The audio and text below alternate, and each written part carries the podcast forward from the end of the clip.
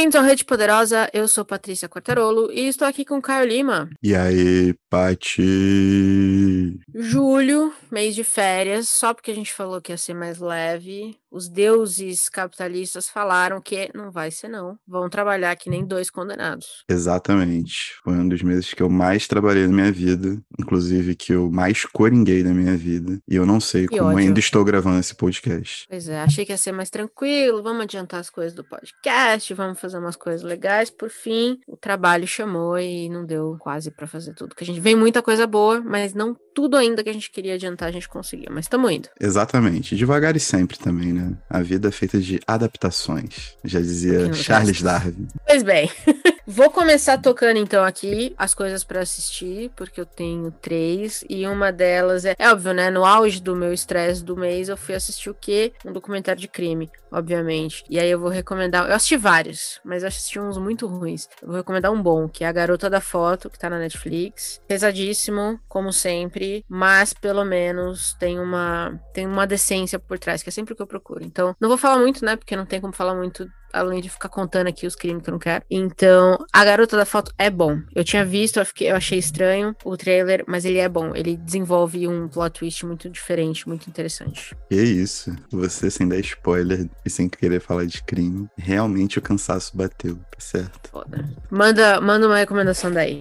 O meu foi pra passar mais raiva, né? Eu assisti mais uma vez um documentário chamado Lugar ao Sol. Tem disponível no YouTube também, se não me engano. É um documentário que a galera foi entrevistar o pessoal que mora nas coberturas, nas áreas nobres dos apartamentos e saber como eles pensavam, né? Sobre a vida, sobre como é viver, né? Com dinheiro, com riqueza. E é bem esclarecedor, cara. É bem esclarecedor mesmo, assim. Se você quer se sentir enojado, se você quer ficar com mais raiva, se você quer, sei lá, ficar muito puto por trabalhar 12 horas por dia e ver seu salário não conseguir sobrar nada quando não tá faltando no final do mês, é um excelente documentário pra você assistir. Foda que a gente tá indicando os negócios pro povo ficar puto, né, cara? Mas aí é nosso estado de espírito, né?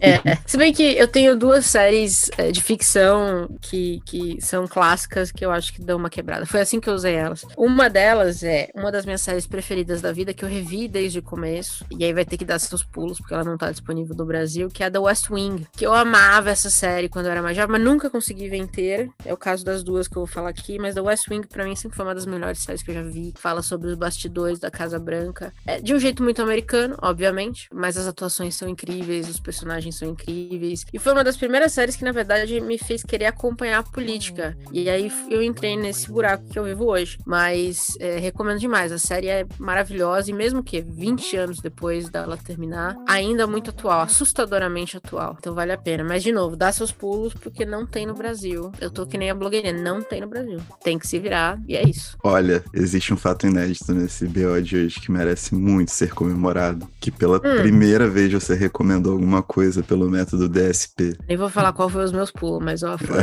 foram pulos, hein? Foram pulos e pulos.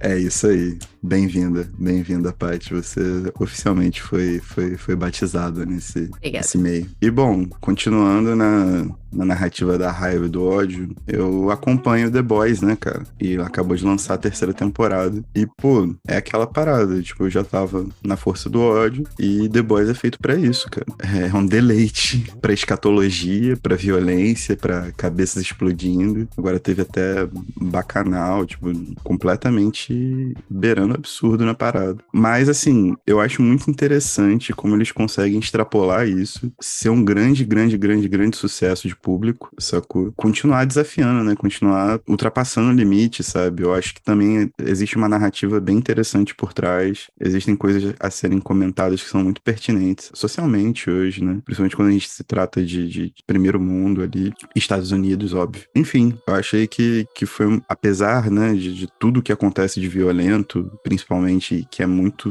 explícito, é realmente gente explodindo o tempo todo. O arco narrativo deles parece se renovar de uma maneira muito interessante, sacou? Eu acho que é um mérito muito grande pra alguém que abusa tanto desses efeitos. O que não aconteceu, por exemplo, com os filmes da DC que lançaram, da, do Esquadrão Suicida, sabe qual é? Que são extremamente violentos também. Ou o próprio Deadpool ali, principalmente o segundo, que também é muito violento, abusa da, das piadas, etc. Mas acaba entrando pra uma parte jocosa e que fica só meio nojento, sabe? Meio esquisito. O The Boys não, consegue se manter relevante, sabe? Tem alguma coisa no fundo disso. É bem interessante, é bem interessante, é uma parada aqui que eu recomendo se você tiver estômago tiver puto suficiente para fazer. Pô, vou assistir. Eu tô, eu tô. Já tinha me falado quando saiu a primeira, eu assisti acho que meio piloto e nunca continuei, não sei porquê. Um momento também, né? Então, é essa parada, tipo, é a mesma coisa que, que a gente tava comentando sobre umas paradas que a gente leu, que fica meio que uma parada refratária. A imagem, elas são muito fortes, então elas impactam muito nesse começo. E parece muito, tipo, todo mundo, né, de colante super-herói, cueca por cima da calça,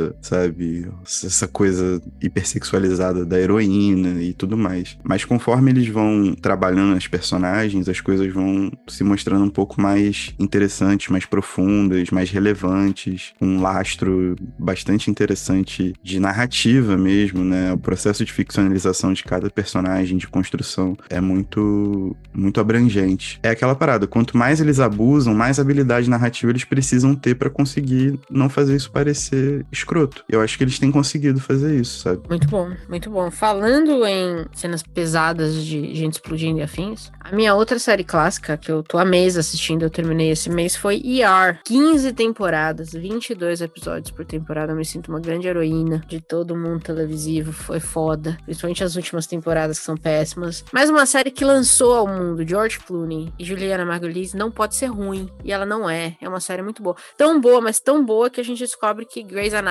copiou aí uns 25 plots na caruda mesmo, sabe? Feio, feio quando você começa a assistir. Você lembra, olha só, eu vi isso em Grey's Anatomy exatamente do mesmo jeito. Lamentável. De qualquer forma, assista o original, né? ER, mãe de todas, a, acho que é uma das maiores séries médicas do mundo. E de novo, durou 15 temporadas. Então eu tava, eu usei muito ER pra intercalar com os meus documentários de crime sabe? Pra não ficar louca. Então, toda vez que eu não sabia o que assistir, mas eu não queria ver nada de crime, eu ia assistir um Yara, assim, que era uma série, apesar de ter umas cenas meio pesadas, né? De corpo abrindo e tal, uma coisa meio nojenta. Mas é aquele nojento meio controlado, né? Você sabe que o pessoal tá sendo tratado, não torturado, enfim. Dos, dos três que eu citei aqui, a que mais me salvou foi The West Wing mesmo, mas é, foi, foi um mês bom de coisas para reassistir, digamos assim. Caraca, você não para de surpreender, né? Crime e médico, crime e médico, tá certo. Político. E político, é. Você é a caixinha de surpresas. É um combo da morte mesmo, viu? Puta merda. Eu vou tocar Interrupts pra você porque eu não tenho nada. Então, se você tiver alguma coisa pra recomendar pra galera, pode mandar eu, ver. Eu que fecho o Instagram, Facebook e afins, você que não tem nada de interwebs, né? Enfim. Nossa, eu fiquei longe, né? não quero falar com ninguém da internet, mas não quero saber. Então, eu tenho três coisinhas aqui. A primeira é um quadro, de novo, do João Carvalho, mas agora com a Laura Sabino, também produz conteúdo para YouTube, TikTok, Twitch afins, que é o Sommelier de Liberal, em que eles pegam os vídeos mais cômicos de liberais, comentam de uma maneira, fazem um react. E assim, é quinzenal o quadro, acontece no canal da Twitch da Laura Sabino e depois fica no canal do YouTube dos dois. E, pô, é de se cagar de rir, mano, porque é completamente absurdo, né? Você vê o que essa galera fala e o que eles postam no TikTok, no Instagram, Twitter, etc. É simplesmente absurdo e a Laura ela é muito combativa,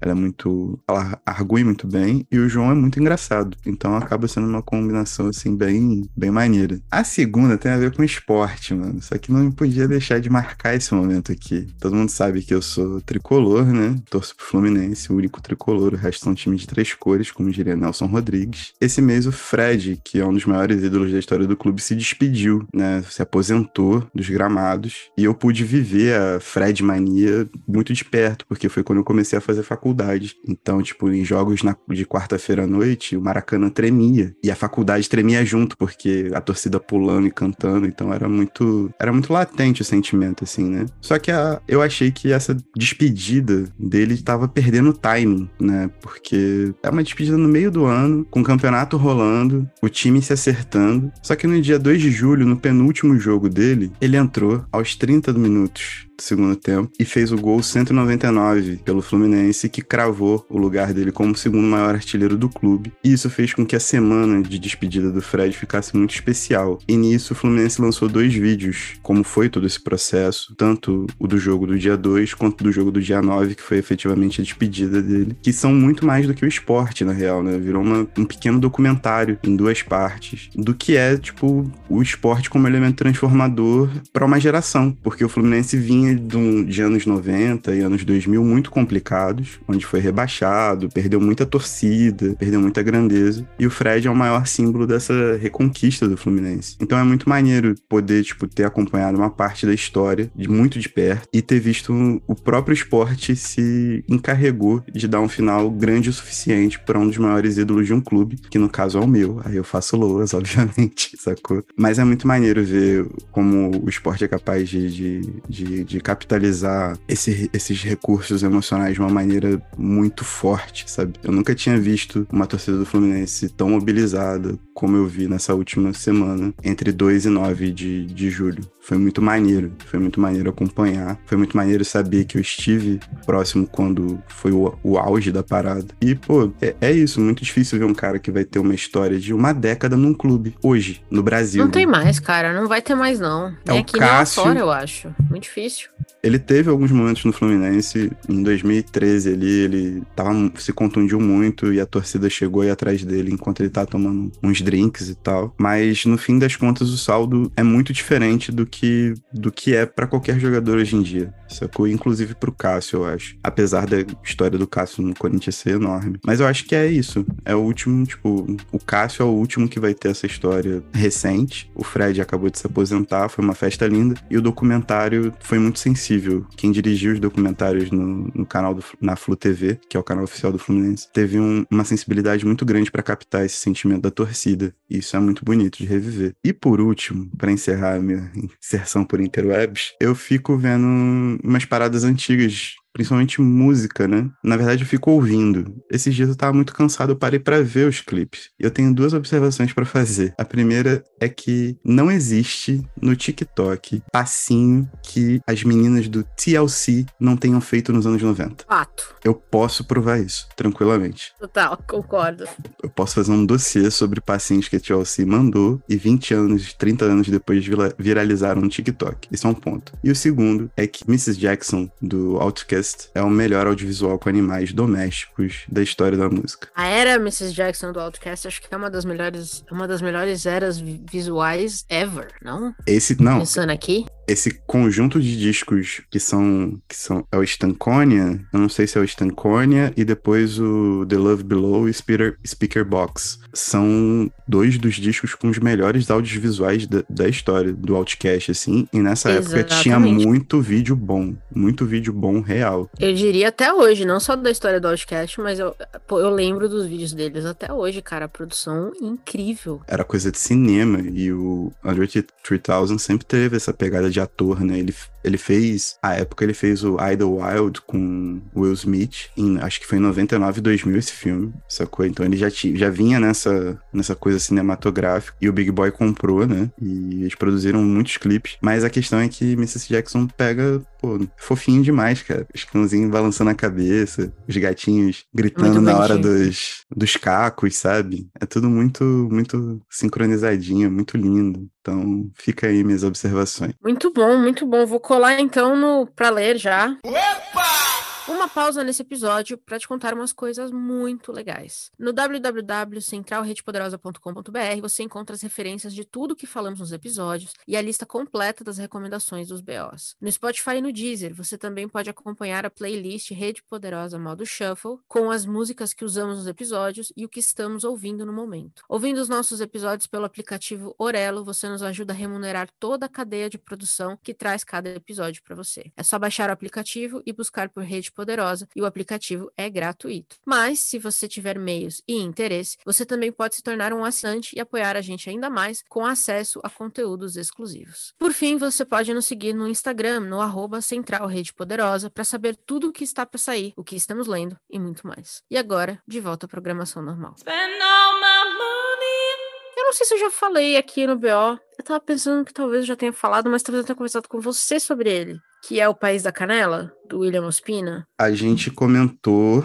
Olha que gancho maravilhoso. A gente comentou no episódio exclusivo para assinantes da série Outono da Idade Média. Ah veja você. Olha, eu nem tinha pensado nisso. Eu lembro de ter falado em algum momento, mas. Então fica a recomendação, que é você ouça o episódio. Eu não recomendo, porque o primeiro episódio da série tá muito bom. Mas, se você estiver procurando aí um livro curto, mas impactante para lá, acho que é o primeiro de uma trilogia. O País da Canela, que saiu pela Mundarel, do William Ospina, do colombiano William Ospina, e fala sobre basicamente a colonização daquela região ali, Peru, Colômbia, Equador, e como foi narrado de uma maneira até divertida, se não trágica, dos espanhóis, chegando os espanhóis completamente sem noção, né? Chegando aqui, é muito doido. Eu gosto quando os livros colocam os espanhóis assim, sem ter a mínima noção do que tava fazendo. Completamente malucos. E ele é muito sincero. Eu gosto muito do livro, o livro ficou muito bom. Tô esperando agora que Silvia, se estiver nos ouvindo, estamos aguardando as sequências é, ansiosamente, né? Tem que sair tudo pela Mundaréu agora. Exatamente. Na verdade, em se tratando de Mundaréu, a gente aguarda qualquer lançamento, né? Muita qualidade. Fato. É isso, é verdade. Tem uma recomendação pra gente aí? Tenho sim, e a recomendação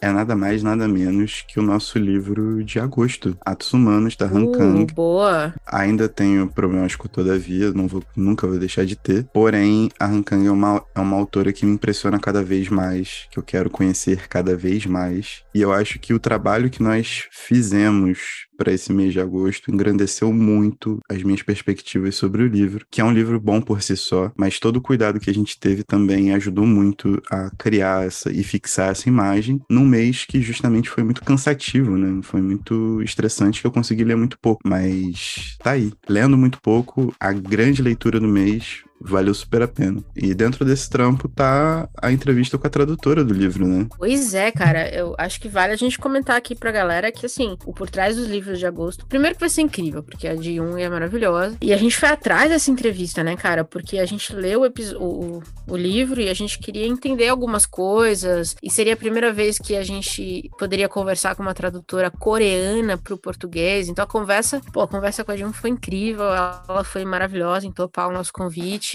E assim, é um spoiler, mas a gente tá muito feliz com a entrevista. Então, se vocês não ouviram nenhum por trás dos livros até agora, ouçam esse. É só o que eu digo. Real. O papo tá muito bom. A Gi foi maravilhosa com a gente. Sei lá, tipo, essa sequência de por trás dos livros com a tradutora. Primeira entrevista dela, hein? Tem que reforçar. Verdade, verdade. Primeira entrevista dela desde o lançamento do livro. E tá caprichadíssimo, diga-se de passagem. Paty, você caprichou demais na pauta. Tá linda. E depois o episódio que a gente também teve um trabalhinho para fazer. Então, aguardem. Agosto a gente, a gente disse que ia voltar arrebentando e a gente cumpriu, né, cara? Cara, não tem como. Só acho. Só acho. Vou fechar. Só, só tinha essa, né? Só tinha essa, só tinha essa. Eu vou fechar aqui com a trilogia. Uma trilogia que eu terminei esse ano. Ele foi lançando nos últimos anos, um por ano. E acho que ano passado não saiu por conta da pandemia, ou 2020. Esse ano saiu o último, que é o trilogia Escravidão, do Laurentino Gomes. Eu gosto muito da forma como ele escreve. Eu li os livros à medida que eles, que eles foram saindo. Basicamente, a trilogia cobre desde o começo, né, do tráfico negreiro instituído por Portugal até a abolição. E é óbvio que a gente sabe que a conversa conversa sobre escravidão não acabou. No dia que eu terminei o terceiro, o terceiro livro, literalmente no dia, eu postei no Instagram. A capa do UOL era que jovens, que acho que 15 pessoas tinham sido resgatadas de trabalho escravo numa lavoura em Minas Gerais, se eu não me engano. Entre elas duas crianças. Então, assim, é uma conversa que teoricamente era para ter acabado, mas a gente não, não conseguiu ainda, para variar, né? Não conseguimos ainda lidar com esse histórico. Então, a trilogia é muito boa para trazer dados e fatos e, e conversas que eu acho são muito importantes, principalmente esse último, porque ele fala de um Brasil que é muito atual pra gente ainda, né? Então, assim, é um governo que, que apoiava o, os, quem fazia trabalhos ilegais, é, milícias que surgiram. Então, assim, você vai lendo aquele livro, você vê muitas sementes do que o Brasil é hoje. É assustador, né? Além, é claro, do, do, do poder real, que foi minguado pura e exclusivamente porque os escravocratas ficaram putos com a família real. Foi, foi basicamente. A nossa, a nossa história é muito maluca, né, cara? Muito maluca.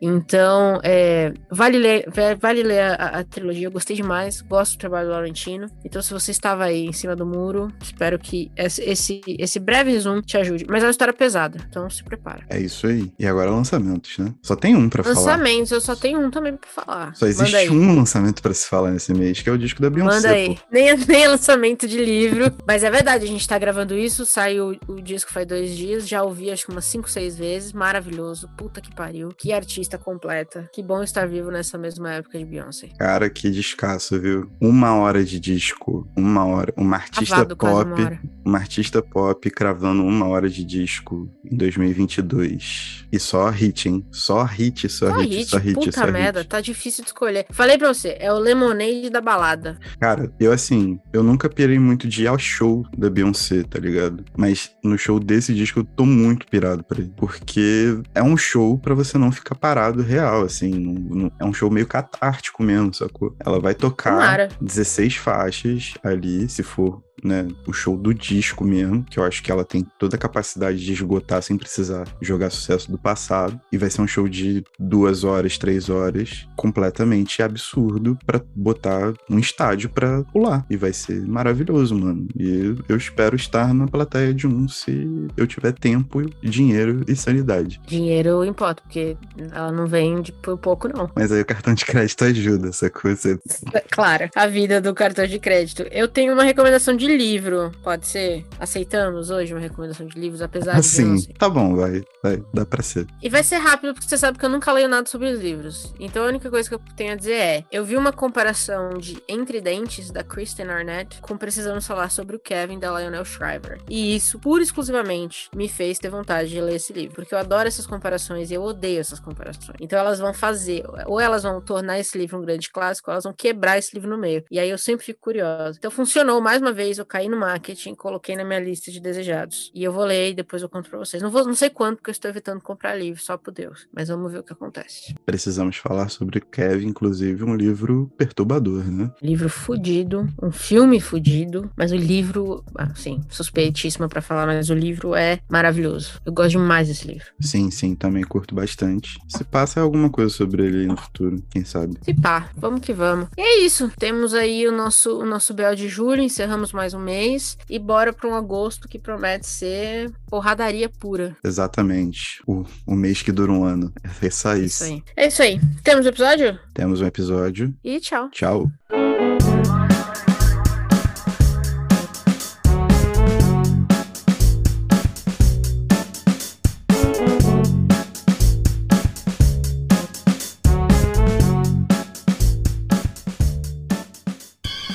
Want you to know the power of the underground. We'll fight alone, just as we used to do in those days. All right. Fight just like we used to do.